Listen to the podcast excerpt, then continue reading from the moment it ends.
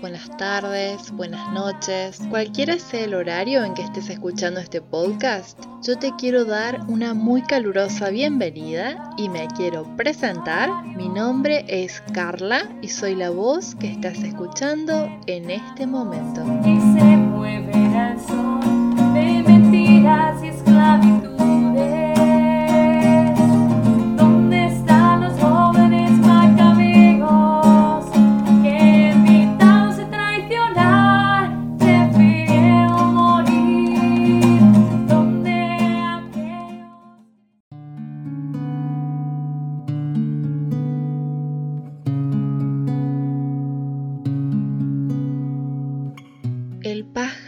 Tiene una larga cola de color azul que sobresale ampliamente por el costado de la pequeña jaula en donde se halla. Los ojos permanecen cerrados, las garras firmemente sujetas a la madera transversal.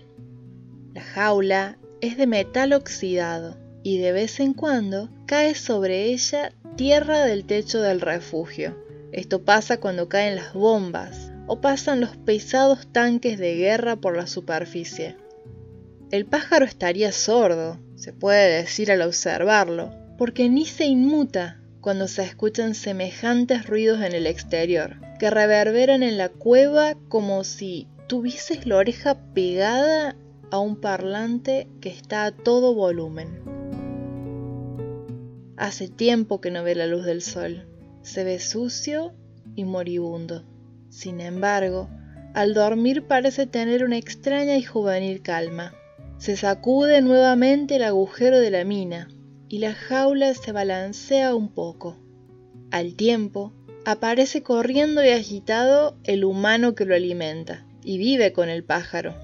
Es quien le trae su provisión diaria. El joven humano le habla pero el pájaro no entiende ni una palabra. Pero su pequeño cerebro le permite reconocer que ese humano es la mano que le da de comer.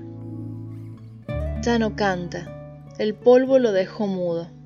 Podríamos decir que es algo bueno, teniendo en cuenta que si hicieran el más mínimo ruido, los de arriba sabrían del refugio y vendrían a por ellos. Al joven para reclutarlo, al pájaro para que sea la cena. La guerra entre hombres no es asunto de animales, pero es cierto que sienten el cambio en el aire, cuando tanto odio avanza por el mundo para romper la tierra en dos mitades. El joven le habla a su amigo alado sin parar. Lo hace a susurros, mientras prende un pequeño fuego y se sienta en una vieja silla de madera podrida. Le cuenta historias, de cómo era todo cuando se veía el cielo y las nubes no eran negras, cuando había paz en el mundo, cuando el silencio era la manera. El pájaro ya va dejando el mundo. El joven se pone triste al verlo partir. Ahora se quedará solo en el refugio. Pero una cosa le deja a su amigo al lado al irse lejos, para no verlo sufrir. Una pluma azul como el cielo despejado, se cae de su larga cola y va a parar a las manos del joven. La pluma es el cielo ahora y aquella cueva la tumba de un ave vieja.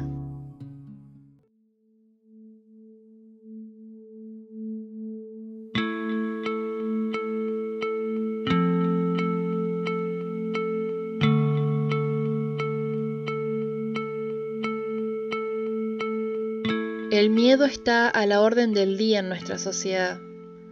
Tanto miedo que hemos creado refugios cerrados en nuestras casas, mientras por fuera el mundo se vuelve violento. Las fieras que parecían dormir se agazapan para saltar sobre los indefensos. Se aprueban las leyes de la muerte en un momento en el que todos deseamos sobrevivir. ¿No es irónico? ¿Acaso es vida sobrevivir agazapados en la penuria mientras el mundo se destruye paso a paso? ¿Es vida el miedo? Una catedral más está ardiendo a lo lejos. El pan que da vida se ha vuelto escaso. Y los abrazos de los amigos, una nueva especie de terrorismo. Dios mío, Dios mío, ¿por qué me has abandonado? Mira cómo se burlan nuestros enemigos y elevan estandartes de victoria, desprecian tu nombre y nos hacen quedarnos callados. Shh. Que no te escuchen. Podría ser peor. Podríamos morir. Quizá no una muerte por el virus o una muerte de martirio, pero sí que podríamos ser excluidos de la sociedad. Los parias que no encajamos en el modelo de este mundo que se llama progresista mientras camina sobre los cadáveres de los niños que son, eran, nuestro futuro. Estamos aquí, Señor. Atiende nuestra súplica. Nos escondemos en estas cuevas, tenemos miedo de hablar, de decir.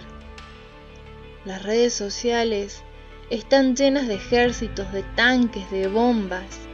Hacen tanto ruido, nos tienen tanto odio. Danos, Señor, el entender que somos tus hijos, la valentía de sabernos tus hijos, de saber que ser cristianos es pelear la batalla justa cuando llegue el momento de hacerlo, de que no nos has hecho para ser esclavos del mundo, sino libres, que no somos aves enjauladas, sino almas de alas y garras.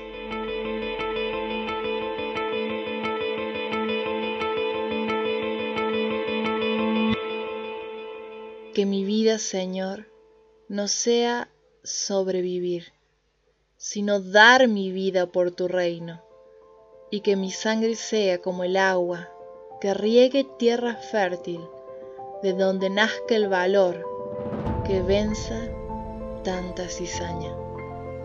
Que así sea.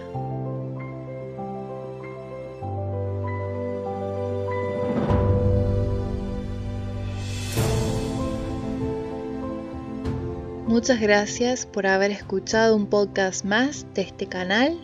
Nos vemos próximamente, si Dios quiere, y nos acompaña el próximo lunes con un podcast nuevo. Que Dios te bendiga mucho.